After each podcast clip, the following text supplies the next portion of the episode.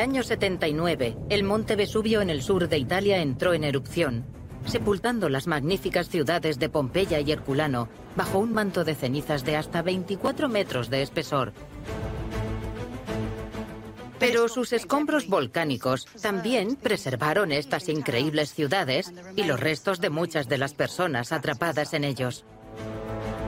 Ahora, con acceso a los últimos descubrimientos, es momento de explorar las pruebas de sus vidas e intentar comprender el mundo desde su punto de vista. ¿Puedes decirnos cómo era su peinado? ¿Puedes saber cómo se peinó esa mañana? Sí, podemos saberlo.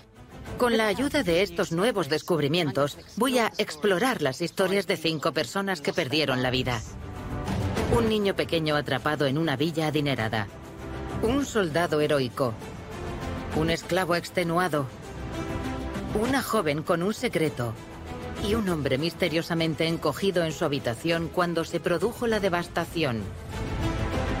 Reuniré todas las pistas utilizando lo último en ciencia y tecnología para descubrir nuevas revelaciones sobre los últimos días de sus vidas. Y hasta les devolveré la voz.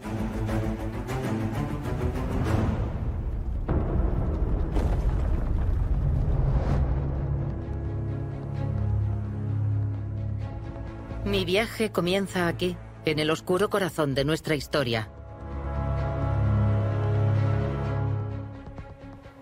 El monte Vesubio es impresionante y aterrador. Amo y odio venir aquí porque es una extraña mezcla de belleza y horror. Esa es la hermosa bahía de Nápoles, con las exuberantes estribaciones del Vesubio. Y la razón por la que es tan fértil es el material expulsado por el volcán. No es de extrañar que por aquí llamen al Vesubio el jefe.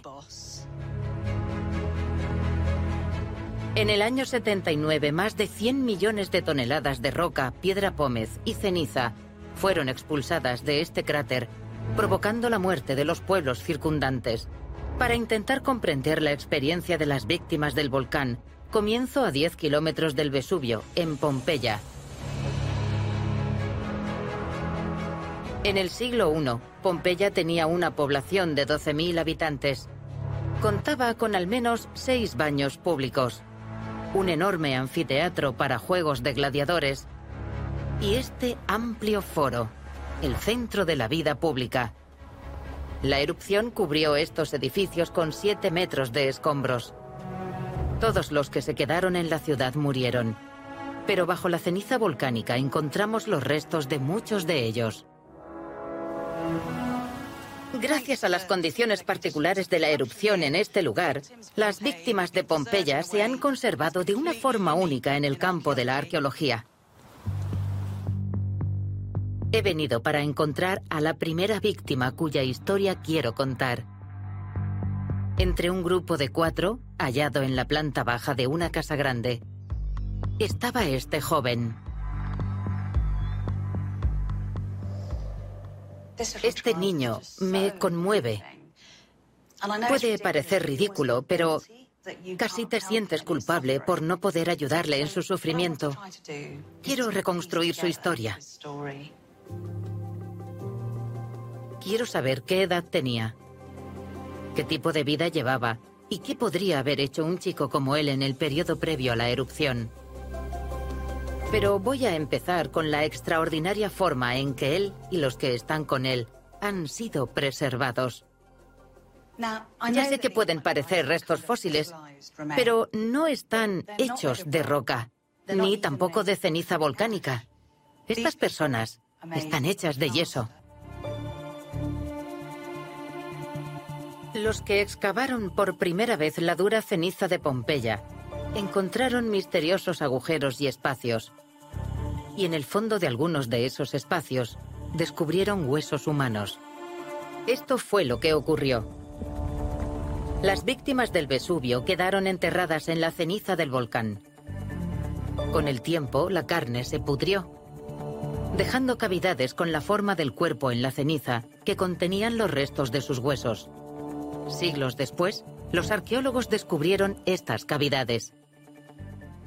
Los arqueólogos averiguaron que aquello eran moldes humanos de tamaño natural, por lo que vertieron yeso en las cavidades para producir estos moldes de yeso. Por eso lo que vemos son réplicas exactas de las víctimas originales.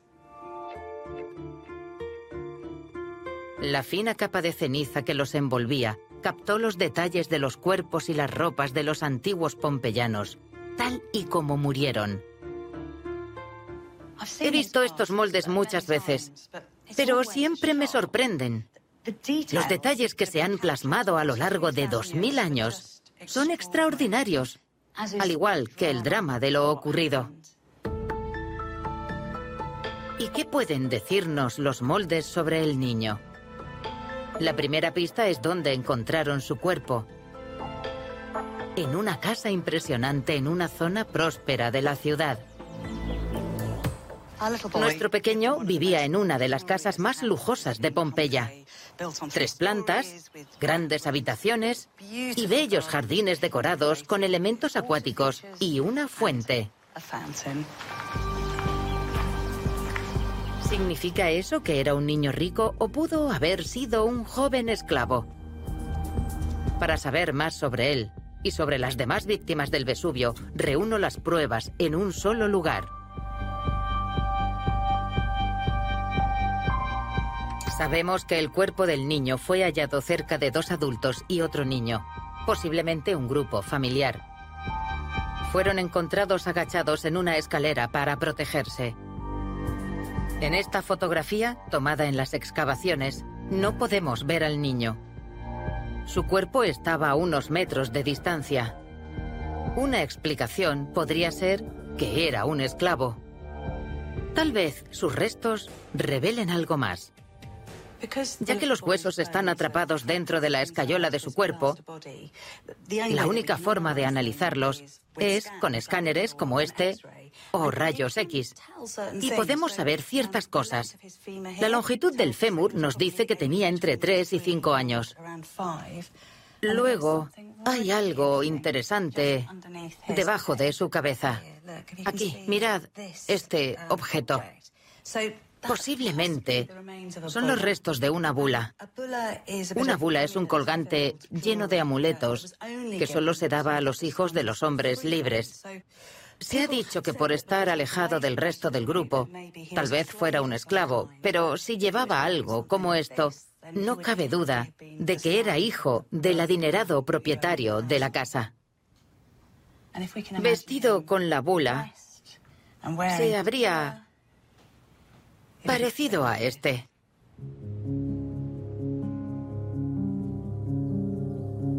Entonces, ¿puede la casa darnos alguna idea de la vida del niño?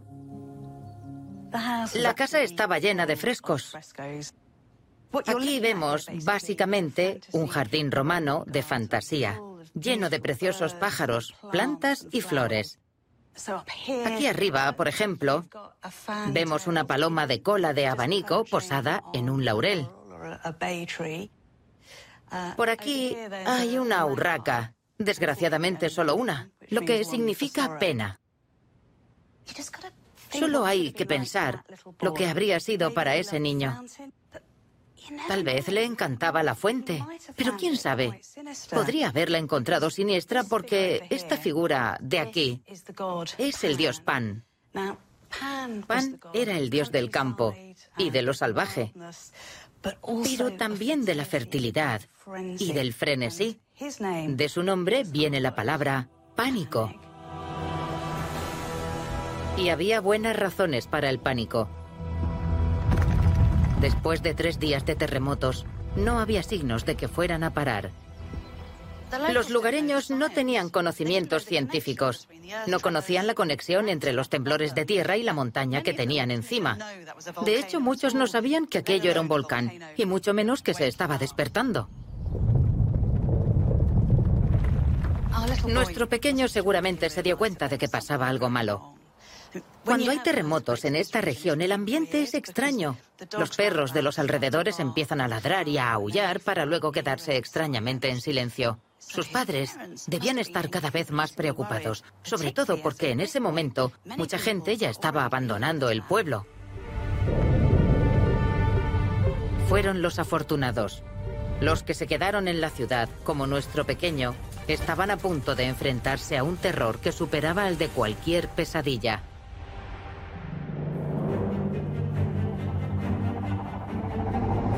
A seis kilómetros al oeste del Vesubio se encuentra la que hace 2.000 años era la ciudad costera de Herculano. En el otoño del año 79, al igual que Pompeya, estuvo sometida a tres días de intensos terremotos. Y al igual que en Pompeya, nadie sabía que en solo 24 horas el Vesubio entraría en erupción. Esto es Herculano. ¿No es increíble? Voy caminando al nivel del suelo actual. Lo que estáis viendo es un enorme agujero que en su día estaba cubierto por piedra pómez y ceniza. Han sido necesarios 300 años de excavaciones para revelar todo esto, y solo es un tercio de la ciudad. Aún quedan dos tercios por descubrir. Herculano fue un rompecabezas para los arqueólogos. A diferencia de Pompeya, apenas encontraron restos humanos, y la gran pregunta es, ¿a dónde fueron todos? Entonces, en 1982, mientras los arqueólogos seguían excavando, hicieron un gran descubrimiento. La línea del antiguo frente marítimo, ahora 500 metros hacia el interior.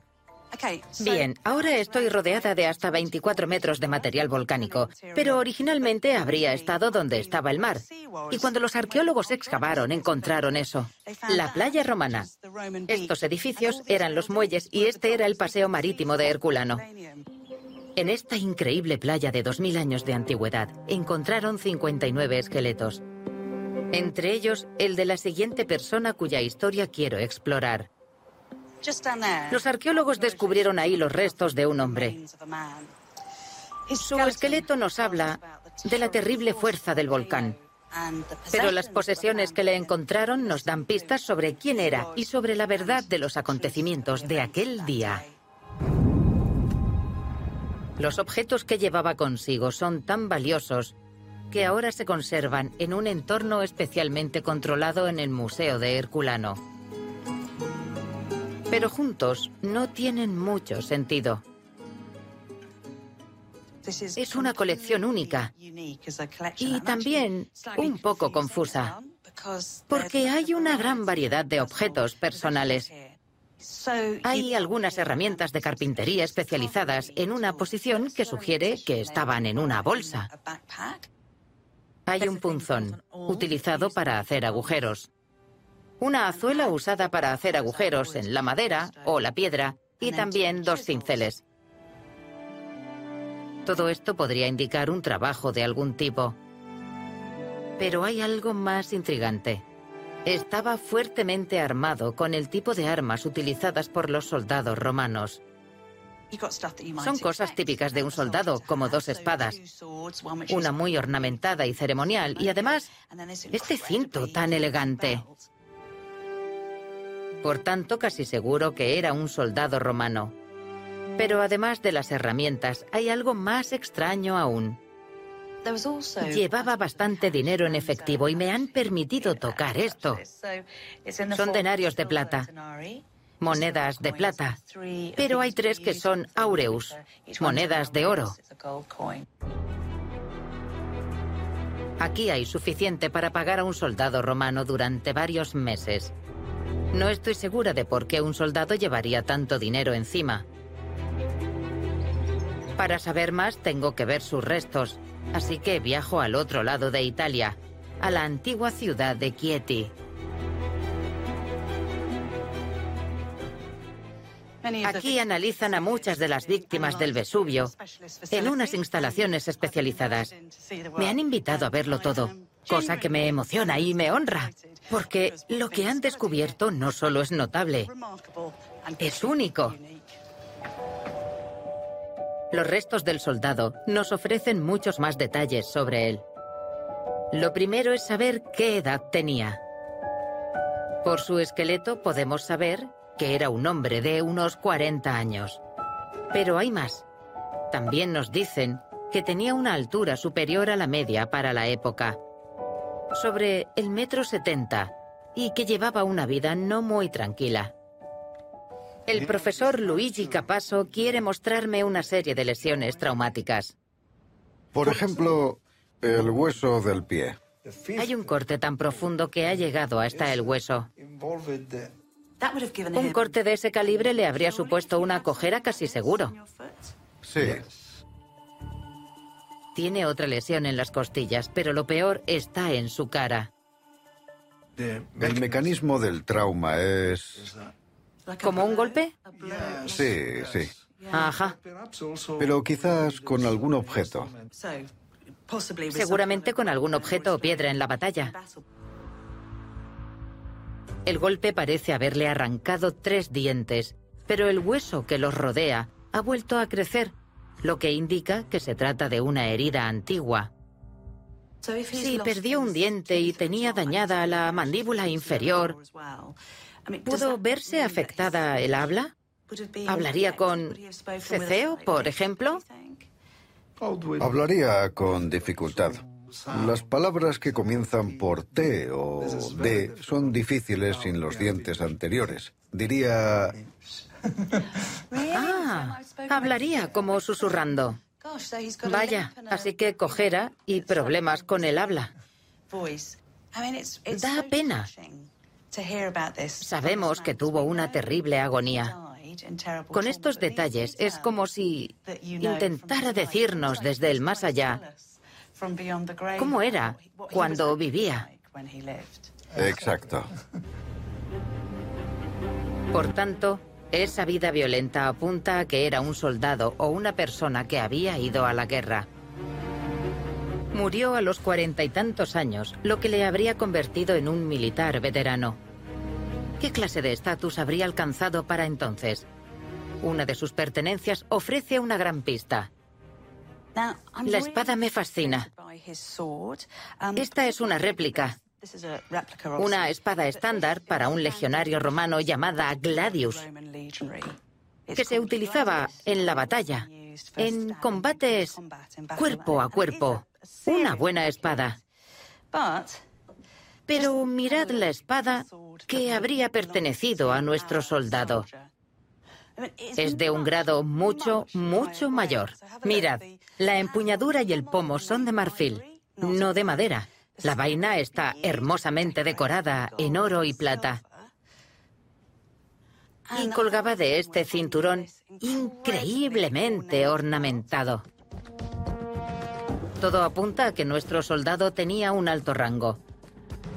Tal vez perteneció a un regimiento de élite. Puede que incluso estuviera en la propia guardia pretoriana del emperador. Sabemos que a los pretorianos se les pagaba casi el doble que a un legionario normal. Si nos fijamos en el dinero que llevaba, todo empieza a cuadrar. Porque no podría haberse permitido un equipo de élite tan serio como este, a menos que tuviera mucho dinero en efectivo. Pero esto suscita otra pregunta. Si era un pretoriano, lo cual es una posibilidad real, al ser la guardia personal del emperador, debía estar destinado en Roma. Así que, ¿qué estaba haciendo aquí, a más de 200 kilómetros de distancia? La bahía de Nápoles es el tipo de lugar que habría frecuentado un oficial naval pretoriano, porque había una flota pretoriana siempre a las órdenes del emperador.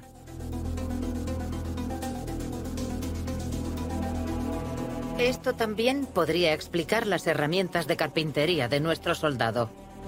Fijaos en esto.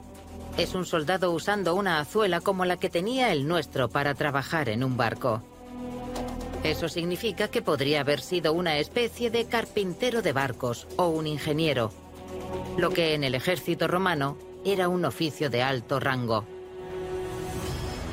Pero ¿dónde estaba su base? ¿Y cómo habría llegado desde allí a Herculano, donde se encontró su cuerpo?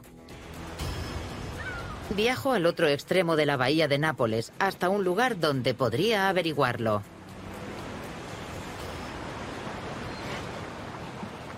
Esto es un puerto natural, un lugar ideal para el mantenimiento de los barcos y donde la flota romana podía resguardarse de los fuertes vientos. Lo bastante grande para albergar 50 barcos de guerra y 10.000 hombres, la mayor flota del Imperio Romano. Imaginad esta zona abarrotada de barcos de la Armada Romana. Y es que en ese momento el ejército romano era el motor que impulsaba la maquinaria imperial. Si eras soldado romano, formabas parte importante del concepto de Roma. Pero ¿dónde están las pruebas de que esta prestigiosa fuerza mundial estuvo aquí? Tenemos acceso a un lugar increíble que prueba que fue así. Y es que 10.000 hombres necesitan mucha agua.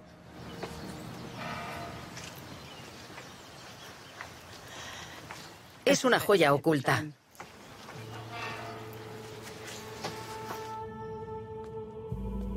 Casi 2.000 años después de que nuestro soldado estuviera aquí, todavía hay pruebas de la presencia militar bajo tierra.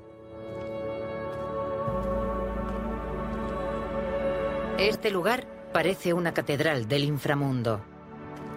Pero es una enorme cisterna. Un depósito de agua construido por el ejército romano para almacenar agua dulce, traída por estos característicos acueductos. En ella cabían cerca de 13.000 metros cúbicos de agua, algunos de los cuales llegaban desde 100 kilómetros de distancia. El agua almacenada aquí habría saciado a nuestro soldado y a otros miles de militares sedientos. Es un triunfo de la ingeniería romana, pero además es la prueba de que los romanos no solo querían dominar todo lo que estudiaban, sino la propia naturaleza. Y prueba que la flota, y probablemente nuestro soldado, estaban aquí, en el Cabo Miseno. ¿Cómo habría sido la experiencia de nuestro soldado en el período previo a la erupción? Tenemos una buena pista gracias a este hombre. Cayo Plinio II, o Plinio el Viejo, el almirante de la flota, el jefe de nuestro soldado. Plinio vivía aquí, cerca de la base naval en el Cabo Miseno. Mirad, esta es la vista que Plinio habría tenido. Eso de allí es el Vesubio. Pompeya está a la derecha y Herculano está ahí, frente a mí, justo entre las estribaciones del volcán y el mar. El sobrino de Plinio, Plinio el joven, estaba con él cuando el Vesubio entró en erupción y registró los acontecimientos desde el punto de vista que habría tenido nuestro soldado si hubiera estado aquí. Durante varios días hubo temblores de tierra pero no especialmente alarmantes, ya que son frecuentes en la región. Desde su aparente refugio seguro al otro lado de la bahía del Vesubio, nuestro soldado no debía tener ni idea del infierno que le esperaba. ¿Qué estaba pasando realmente bajo el suelo el día antes de la erupción? El profesor Chris Jackson estudia los volcanes, antiguos y modernos, y le he pedido que me lo explique.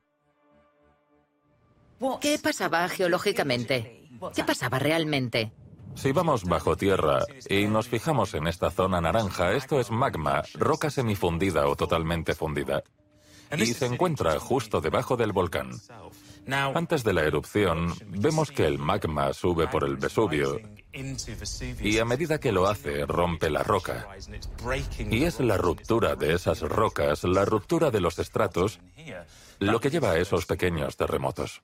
Esta zona es muy sísmica y están acostumbrados a ellos.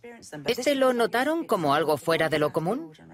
Es posible que hubieran experimentado terremotos antes, pero esto era distinto. Podían notar que el suelo temblaba, pero no sabían que era por el comportamiento del volcán. Debió ser terrible, petrificante. Y por supuesto, esa actividad sísmica continua tuvo que afectar a la vida en el propio pueblo. Sí, Pompeya y Herculano eran ciudades que dependían en gran medida del agua para la agricultura. En las cercanías del Vesubio los pozos se secaron Posiblemente porque el magma y el vapor generado empujaron el agua fuera de los pozos. ¿Y no tenían ni idea de lo que iba a pasar? Ni idea. Esa interrupción del suministro de agua habría sido un problema para la gente de Pompeya que se había quedado atrás, como la familia de nuestro pequeño. Una de las actividades preferidas de la gente de Pompeya era pasar horas en los baños todas las semanas, adultos y niños por igual. Este edificio seguro que era conocido por nuestro pequeño y por los demás niños de la ciudad. Las termas de Estavia. Estos son los estupendos vestuarios de los baños. Aquí te desnudabas y esto es el equivalente a las taquillas, donde ponías las pertenencias. Sabemos que los niños venían porque se han hallado al menos dos grafitis a la altura de un niño y cosas como esta. Figuritas de mujeres y hombres.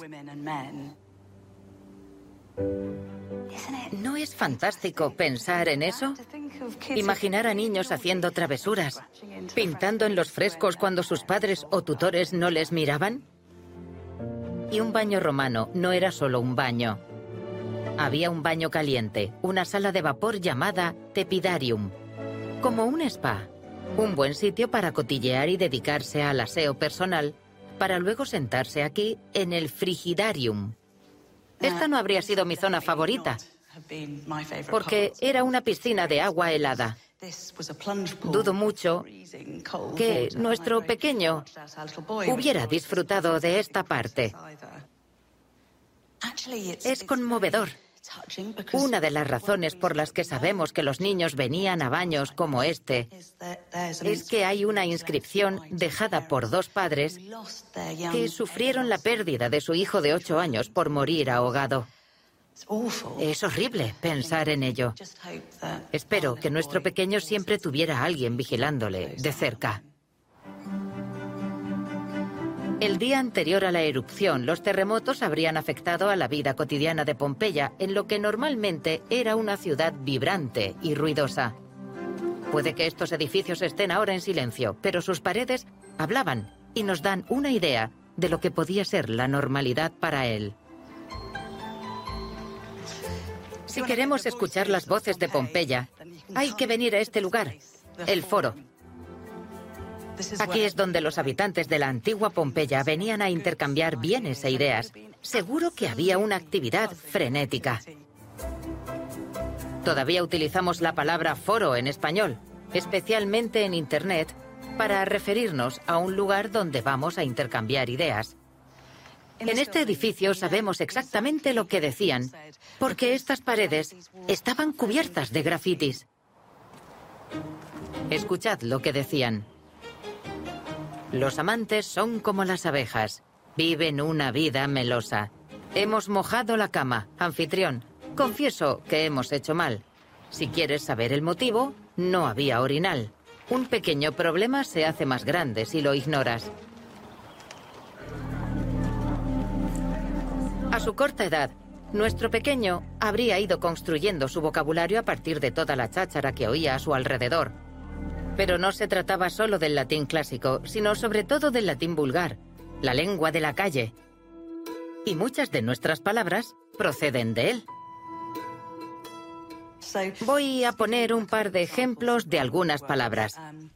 Nuestra palabra salario viene directamente de salarium, una palabra latina que significa paga de un soldado o literalmente dinero de sal, porque los soldados pensaban que les pagaban tan poco que solo podían comprar unos granos de sal. Otra es gato, que viene del latín vulgar catus, pero si querías hablar más elegante decías felino, que venía del latín clásico para gato feles. Y otra cosa más. En las ciudades alrededor de la bahía de Nápoles como Pompeya y Herculano, la gente hablaba el napolitano, que desciende directamente del latín vulgar. Así que si logramos que un napolitano hable ese latín, será lo más parecido a lo que hablaban en las calles de la antigua Roma. Si quis non vidi Venere, qua pupa mea aspiciat, talis et illa nitet. Eso es el texto de un graffiti. Alguien que dice, si no crees en la diosa Venus, mira entonces a mi novia. Es igual de bella. Qui vol sumat, oceane, veni, vive.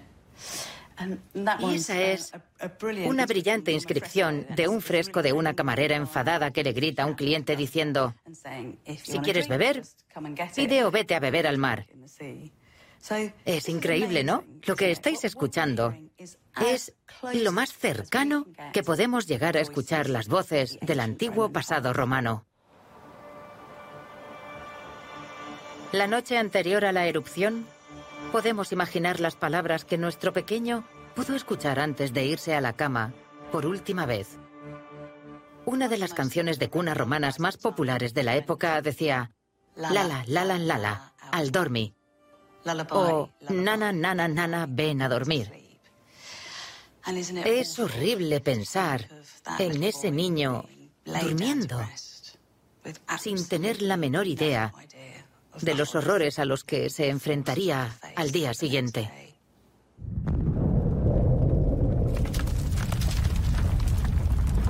Pero aquella noche fue tan fuerte que parecía que todo se venía abajo, más que moverse. Tras una noche perturbada por los terremotos, amaneció un nuevo día.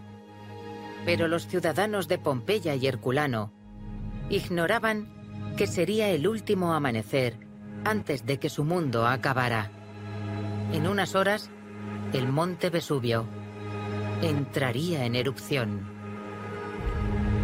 Al despuntar el día, en lo profundo del volcán, la presión aumentaba. La erupción era inminente. ¿Qué pasaba dentro del Vesubio? A medida que el magma sube dentro del volcán, la presión disminuye, lo que significa que las burbujas de gas aumentan y el volcán se presuriza. Pero además el magma calienta el agua y esta se convierte en vapor, otra fuente de presión ejercida sobre esta capa de material en la parte superior del volcán.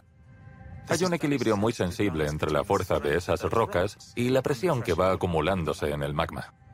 Una explosión enorme a punto de ocurrir. En ese momento se había superado el punto de no retorno. La mayoría de los restos humanos que conocemos se han descubierto en las ruinas de Pompeya y Herculano. Pero la mayoría de la gente de esta época vivía y trabajaba en el campo. Encontrar a las víctimas del Vesubio en grandes extensiones de terreno es mucho más difícil. Tanto antiguas villas como granjas podrían estar en cualquier lugar bajo capas de ceniza, así que ¿por dónde empezar? Pues en 2017, una villa enterrada se convirtió en una escena del crimen. La policía italiana fue alertada de un robo arqueológico. A unos 800 metros de Pompeya, los saqueadores habían descubierto la ubicación de una villa romana, Civita Juliana, y habían excavado una red de túneles para apropiarse de sus tesoros. Pero antes de que pudieran llevarse más, ordenaron una excavación de emergencia para rescatar los objetos restantes. Cuando comenzaron, descubrieron algo intrigante. Una gran cavidad en la ceniza endurecida, igual que las de Pompeya. Al igual que con los cuerpos de esa ciudad, la utilizaron para crear un molde de yeso, salvo que este no era de una persona. Al quitar la ceniza endurecida, se reveló esta forma, el molde de yeso de un caballo o una mula. La forma de la oreja demostró que era un caballo y uno grande para los estándares antiguos. Por tanto, debió ser un antiguo pura sangre. Quienquiera que fuera el dueño del establo debía pertenecer a la élite romana. Tras seis meses de ardua excavación, se reveló toda la planta de un establo. Había otros dos caballos, uno equipado con un enarbolado arnés militar y una silla de montar. Estos caballos son un hallazgo increíble. Pero también plantean una pregunta. ¿Dónde estaba su jinete si uno estaba ensillado y listo para partir? No encontraron rastro de nadie en los establos. En 2020 los arqueólogos empezaron a excavar un corredor bajo la villa y descubrieron cuerpos humanos. Al localizar una cavidad subterránea, grabaron el proceso de extracción de los restos para su investigación. Una vez extraídos los huesos, se dejó un espacio vacío donde habría estado un cuerpo en el año 79. A continuación, vertieron yeso en la cavidad y al retirar con cuidado la ceniza que lo rodeaba, pudieron revelar los nuevos moldes de yeso de dos víctimas humanas nunca antes vistas. Fue un descubrimiento extraordinario. A partir de los huesos, hemos podido establecer que eran dos varones, uno de veinte y pocos años y otro de unos treinta. El hombre de 20 años es la siguiente persona que voy a investigar. La arqueóloga Sophie Hay me ayudará a examinar sus restos. La columna vertebral está ligeramente comprimida, lo que sugiere que se dedicaba a trabajos físicos. Posiblemente fuera un esclavo. Está claro que las lesiones de la columna no son exclusivas de los esclavos, pero al ser a una edad tan temprana, apuesto por ello. El otro caballero es algo mayor. Se ha sugerido que es el amo porque llevaba una túnica más fina con una especie de manto grande y pesado de lana en la parte superior. Así que estaban atrapados. Pero sabemos que un caballo estaba ensillado y listo para partir. ¿Crees que es posible que intentaran escapar en ese caballo? Es lo que yo creo. Y hay otro descubrimiento relevante. Un carro romano encontrado bajo un pórtico. Lo que vemos es la parte posterior. Aquí están las ruedas a cada lado, con adornos de hierro. Seguro que lo oiríamos venir traqueteando por caminos pavimentados. Luego se ve la placa central de bronce con tres relieves. Y esta especie de cosa marrón son los restos del material de la erupción volcánica, lo que mantiene todo en su sitio en lugar de la madera descompuesta. Sé que ha sido descrito como un Lamborghini, pero yo lo veo más como una especie de Rolls Royce blanco porque estos adornos nos dan una pequeña pista de su uso. Son algo así como... Sin duda, sí. Tienen un cierto componente Erótico. Sí, el de todo un don Juan. Parece de alguien que se está preparando para algún tipo de ceremonia de matrimonio. Sí, y además con esas guirnaldas en el lateral. Desde luego no era un vehículo de tipo utilitario. Era para una ocasión muy especial. Nada de usarlo para ir del trabajo a casa. No. El carro es intrigante. Pero quiero saber más sobre el joven que creemos que podía ser un esclavo. ¿Qué podría haber estado haciendo en la mañana de la erupción? Bueno, tenemos algunas pistas. Basándonos en las grandes cubas de vino y los edificios agrícolas descubiertos en Chivita Juliana, sabemos que se trataba de una huerta. En esa época, las fincas podían generar cantidades industriales de productos, por lo que para cualquier esclavo habría sido un trabajo agotador.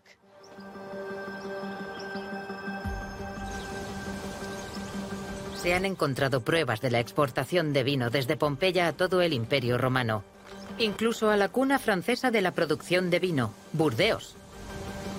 El vino era un gran negocio y nuestro esclavo pudo ser una parte del mismo, pero sometido con mano de hierro. Un capataz vigila que los esclavos salgan al amanecer. Como soldados que marchan a la batalla con vigor y entusiasmo. Y cuando llega el baño, va tras ellos como un pastor que no permite ninguna tontería de su rebaño.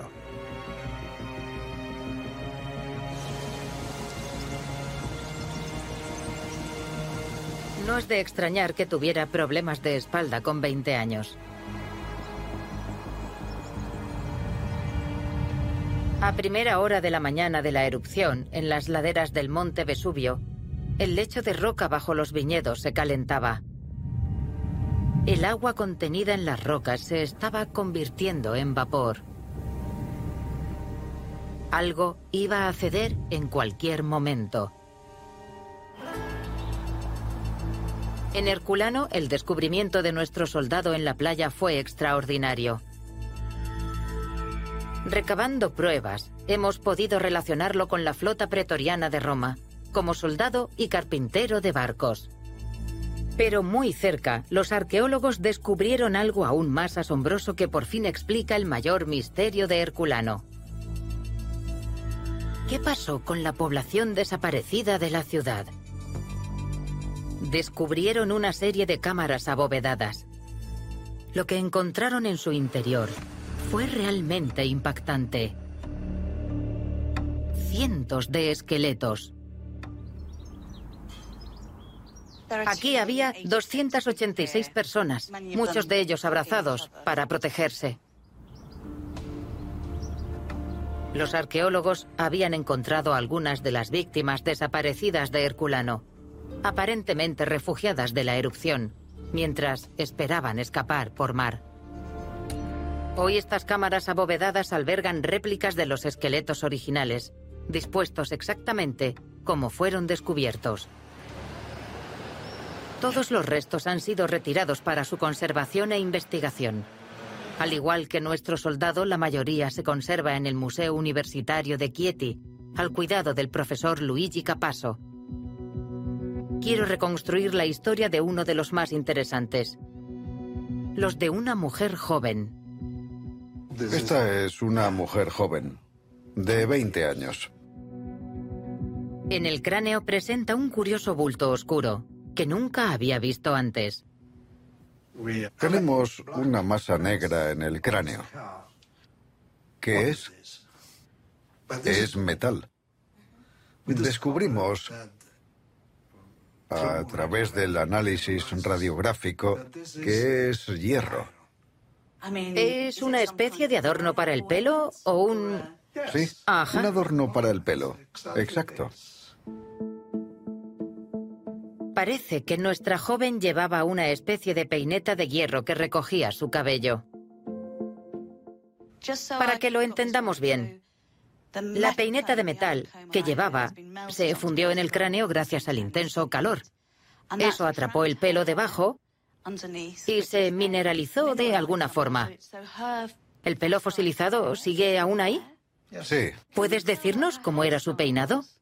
¿Puedes contarnos cómo se peinó esa mañana? sí, podemos saberlo. Dos milenios después, podemos ver exactamente la forma en que llevaba el cabello. Milagrosamente, el hierro ha conservado suficiente pelo para conocer su peinado. Lo llevaba trenzado a la moda de las mujeres romanas de clase alta. Es increíble. Sé que para las mujeres romanas el peinado era muy importante. Indicaba la clase a la que pertenecías, lo rica que eras, la imagen que querías transmitir a los demás. Es increíble. Investigaciones microscópicas posteriores revelaron otra sorpresa oculta. Un huevo de piojo. Las lesiones en el cráneo nos dicen que esta joven padecía una grave infección de piojos. Así que se rascaba porque se estaba volviendo loca de picor. Sí, concretamente aquí. Pero Luigi ha descubierto algo más. Algo aún más impactante. Encontramos restos de un esqueleto fetal ¿Un bebé? dentro del hueco de esta mujer. Es increíble, muy triste. Pero es increíble que los huesos sobrevivieran. Está claro que la mujer estaba embarazada en el momento de su muerte. Y estos son los huesos de su bebé nonato. ¿Puedes decirnos qué edad tenía el bebé? Este es el fémur y tiene 6 centímetros de largo. Eso corresponde a un feto de unos 8 meses. Así que iba a dar a luz pronto. Sí, en un mes. Me siento muy honrada de que hayas compartido todo esto conmigo. De verdad, es increíble verlo todo. Es único en el mundo.